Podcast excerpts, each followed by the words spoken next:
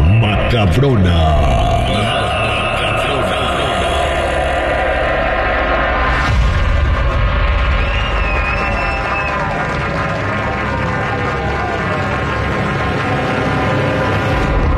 Aquí en esta nota macabrona la vamos a comenzar con unos chistes macabrones.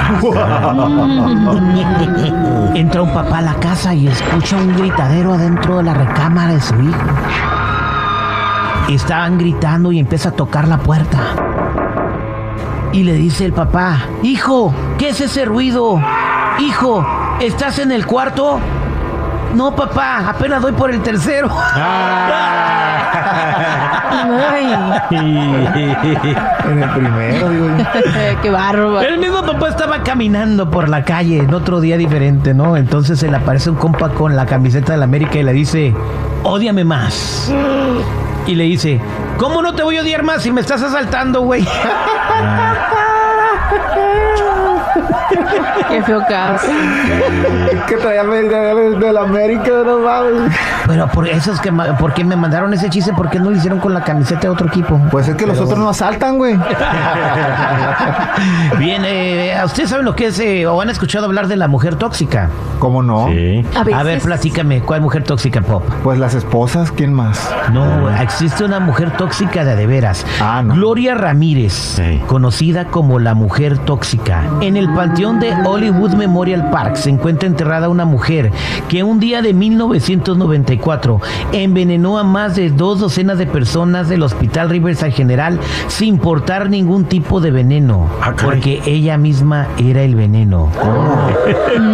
Eran las 8 y cuarto de la tarde del 19 de febrero de 1994 cuando una mujer de 31 años vestida con pantalones cortos y una camiseta llegaba a urgencias del hospital de Riverside General porque se sentía muy mal. Su estado parecía muy grave y aunque estaba consciente respondía con balbuceos a las preguntas de los médicos. Respiraba muy rápido con exhalaciones cortas y su corazón latía rápidamente. Estaba en una etapa avanzada de un cáncer de cuello uterino que se le había diagnosticado seis semanas antes. El personal médico aplicó el protocolo estándar y le inyectó una serie de medicamentos de acción rápida para poderla sedar. Y bueno, mientras ella estaba dormida, eh, la pusieron en, adentro del cuarto, ¿verdad?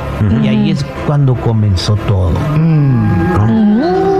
fueron a atenderla unas enfermeras y lo que sucedió es que la primera enfermera que la atendió salió de allí con falta de respiración, se estaba ahogando y luego se desmayó. Nadie sabía lo que estaba pasando. Güey, o sea, entonces empezaron a ver qué era lo que estaba sucediendo. Este, esta enfermera le insertó un catéter, Jennifer, tú que eres enfermera, ¿qué es un catéter? Porque le puso un catéter para extraerle la sangre necesaria para una, un análisis. Sí, pues le puso una, es como una agujita que tiene como más abierto hacia el fondo. Y ya, pues tú le sacas sangre, pero... Pues se salpicó de esa sangre, inmediatamente después tuvo esta reacción. Entonces, cuando llegaron a ver qué estaba pasando, llegaron otras enfermeras que también tuvieron contacto con la, con la enferma, con Gloria Ramírez, y también por alguna u otra razón se llenaron de sangre y empezaron a tener los mismos síntomas. No que no era la sangre. ¿Qué era la sangre? ¿Qué dice la sangre? Bueno, pero no es que no es que se llenaran de sangre, sino que al hacer el pinchazo eh, despidió como algo tóxico que venía de Un su líquido. sangre. Un líquido, pues. No, vapor. no son- eh, es como eh, es como ¿cómo le puedes decir? Fantasma en la sangre. No, es que su sangre era la que estaba envenenada, pero cuando le dieron el pinchazo para sacarle la sangre salió como esa toxicidad, que fue lo que inhalaban y por eso caían y caían. Un gas invisible, puede decirse. Se podría decir como un no cierto tipo de, de- Sí. Su sangre era la que estaba eh, con el esa chi- toxicidad. Entonces el chiste, como está diciendo la Jennifer, su sangre estaba tóxica. Una de las enfermeras que volvió a entrar ahí cuando la otra ya estaba desmayada, también tuvo contacto con la toxicidad de la sangre de Gloria Ramírez y empezó a dar tumbos y por suerte la pudieron sujetar antes de que se desplomara también. La médico residente salió del box de urgencias y se sentó sentó en la mesa de las enfermeras y antes de poder decir nada se fue al suelo. Otra enfermera empezó a tener problemas para respirar y una más se desmayó. Al despertar no podía controlar ni sus brazos ni sus piernas. Y otra doctora gritó, cierren las puertas, que no se acerque nadie. Justo en ese momento en que una colega suya también se desmayó. Y unos minutos después otros nueve sanitarios comenzaron a decir que se sentían mareados. Algo raro estaba pasando y se ordenó evacuar a todos los enfermos y enfermeros también fuera del aparcamiento del hospital. Estaban todos en el estacionamiento, Jennifer. Así que imagínate, eh, la tóxica era en realidad una mujer, o sea que sí estaba tóxica. Literalmente. tóxica. Sí, a las 9 menos 10 empezaron a llegar gente de todos lados para investigar qué le estaba pasando a Gloria Ramírez. Entre el personal sanitario, 23 de los 37 que se encontraban aquella noche en emergencias presentaron al menos un síntoma y 5 tuvieron que ser hospitalizados de emergencia. La más grave fue la doctora residente Julie Gorchik, que pasó dos semanas con cuidados intensivos donde además de apnea sufrió hepatitis, pancreatitis y nerviosidad auricular. No, Oye, pues ¿de qué tenía en la sangre? Pues estaba tóxica su sangre. A las 11 de la noche llegaron al hospital un equipo eh, con trajes de protección, así como en la película de E.T. ¿Te acuerdas cómo estaban en la película de E.T.? Sí. Que se puso a buscar por todos lados algún tipo de gas tóxico y no encontraron ninguno. Y pues eso eran malas noticias porque no sabían qué estaba pasando. Pero todo apuntaba a que Gloria había sido la responsable, pero no tenían idea ni de por qué. Y así se desencadenó una de las investigaciones más extensas en la historia forense. Hasta 10 equipos de investigación hubo sobre el terreno. Uno de ellos fue el Centro de Ciencias Forenses del Laboratorio Nacional en Livermore, al que la oficina forense de Riverside le pidió formalmente ayuda para poder saber lo que estaba pasando y lo analizaron todo. ¿Y saben cuál fue su conclusión? ¿Cuál? ¿Cuál? ¿Cuál? La conclusión fue que Gloria había estado frotándose el cuerpo con gel de desmitufloseno. Ah, caray, ¿cuál es ese? Una sustancia que se obtiene como subproducto cuando se procesa la madera para fabricar pulpa.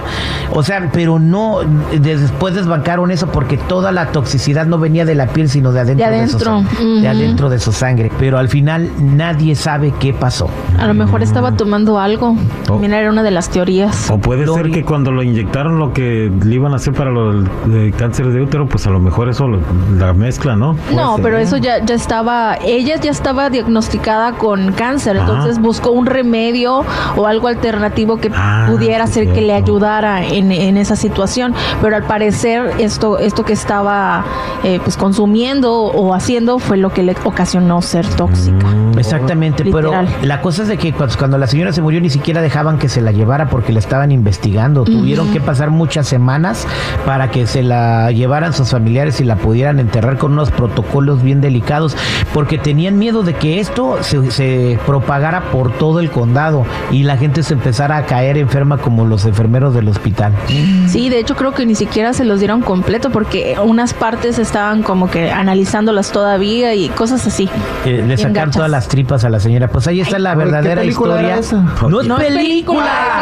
es real. De hecho, hay un episodio de Anatomy, de Grey's Anatomy, Ajá. en donde eh, se basaron en esta historia, hicieron un, un capítulo de algo similar. Pues ahí está la historia de Gloria Ramírez, la mujer tóxica de Riverside. Así que ella sí era una mujer tóxica y payasadas. La madre de las tóxicas. Si quieres visitarla, ahí es. Pau, si crees que es película, ándale, ve a visitarla. No, no, no, gracias. Así está bien.